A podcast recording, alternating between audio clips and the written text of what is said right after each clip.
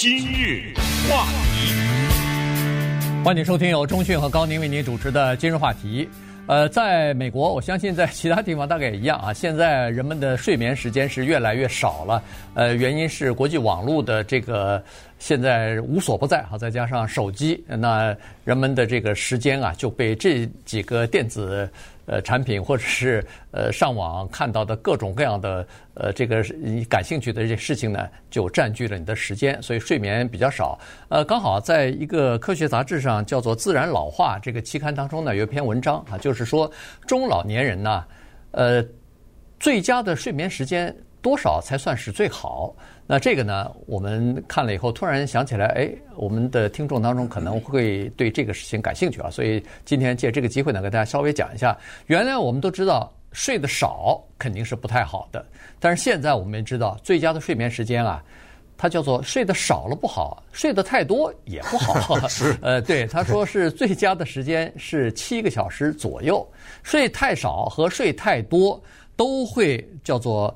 造成你的什么呢？就导致你的，比如说注意力下降啊，你的记忆力下降啊，你解决问题、呃做决定的这个能力下降啊，等等，认知方面可能也会出现一些呃差距啊，也会出现一些影响。所以我们还是把这个呃信息呢告诉大家。而且最可怕的是，他告诉我们睡得少和睡得多啊，叫做 dying early，嗯，这不是吓人吗？这不叫叫什么 折寿是吧？对对啊，对对。这谁做的研究啊？这是怎么回事？这是最新的一期《Nature Aging》，就是刚才说的自然老化。这个杂志是蛮有地位的啊，挺有权威的这么一个杂志。谁写的这篇文章，或者谁公布的这个研究结果呢？是上海复旦大学的教授叫冯建峰和英国的一些学者啊，他们联合做的这个分析。你看看他这个采样啊，五十万人，对，三十八岁到七十三岁。正是我们说的所谓中老年，所以这个范围一定要记清楚啊。说这个孩子七岁，那两回事儿啊。对，这个这个不是说全都是所有的人都这样啊。你十二岁什么的，这个里面的睡眠的要求是不一样的。但是这一个研究报告啊，它最重要的就是告诉我们，一种叫睡不着，一种叫睡不醒，对不对？嗯，睡不着就是睡眠有问题。或者是到了某一个年龄，一个晚上起来好几次啊，什么什么这种这种睡眠的质量呢就比较低。还有一种就是有时间就睡，有时间就睡，这个也不行。对于睡得少这个呢，刚才说什么网络、手机，确实，因为现在给我们一种感觉就是，好像我要睡早，我亏了点什么似的，知道吗？有这种感觉。其实你在拿你的身体在做这个赌注。他们这个研究是这么说的，他说人的体内呢。有各种各样的蛋白质啊，这里面比较科学，咱们用什么淀粉、蛋白什么之类的，对，这个比较科学的东西呢，咱们就不班门弄斧了。但是他的意思说啊，就是睡眠呢，是一个人他的身体每一天都要进行一种所谓的自我修复。他在你休息的时候呢，他要做这个修复，这样你第二天才能运作。咱们如果把它理解为一个机器的话。这个修复它是需要时间的，你也不能让他加班，对不对？就跟一个人似的。呃，但是你也不能呢让他时间不够，他就是需要。那么在三十八到七十八这个年龄呢，到七十三这个年龄呢，他就至少需要七个小时，或者说七个小时左右。否则的话，就是刚才说的一系列的问题。这事儿呢，可能。我们的听众，据我们多少年来啊的对听众了解，还真的需要了解，因为他们比较多是在这个年龄段的。没错，嗯，没错。所以中老年人大概都会碰到这样的问题哈。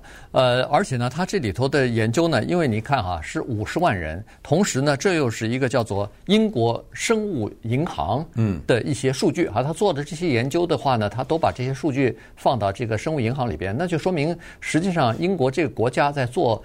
整体的公共卫生政策的时候，要考虑这些因素的啊，这个是一个呃，就是说一个非常全面的大型的这么的一个呃研究，就是长期的一个人的健康的这方面的研究哈，是在追踪进行的呃研究的一部分。那他是这么说的，我觉得挺挺严重的哈，就是说一个人研究发现，一个人如果要是睡眠困难，或者说是夜间经常醒的话，他说第一。这个人罹患老年痴呆症的可能性，会增加。第二呢，就是因为任何原因，可能不是，就是因为任何的身体方面的原因，出现早死、过早死亡的几率也会大幅的增加。第三就是，如果睡眠时间每每天啊平均不到六个小时的话，那么你的心脏病，呃，罹患心脏病的可能性也是大幅提高。先问问你到期了吗？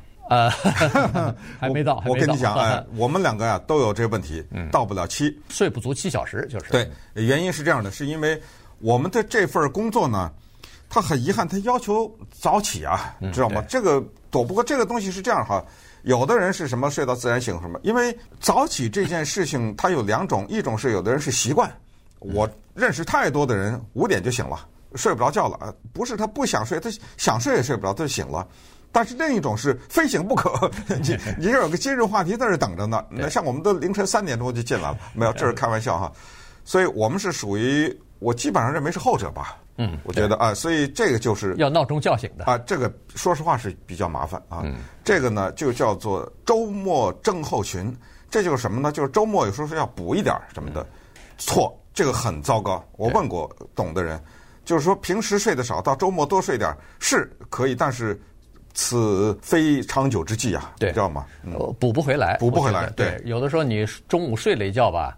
他还不行了，晚上睡的时候，他就影响你的，哎，他 影响你的睡眠，或者你睡的时候呢，他就不踏实，就是呃不是那么沉深沉了哈，所以深度睡眠被嗯这破坏掉了。对，我们是属于那种必须要早起的人，五点来钟我跟钟迅就要起床了，可是呢晚上又不舍得睡觉的人，所以。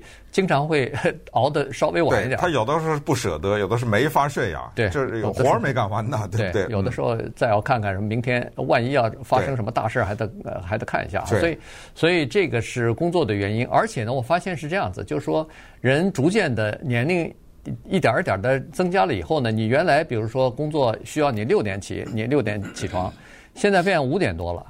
以后我估计可能就恨不得四点多钟他就醒了，他这个人的身体啊，他会逐渐的给你调整，而且恨不得是越调越前啊，所以这个是挺讨厌。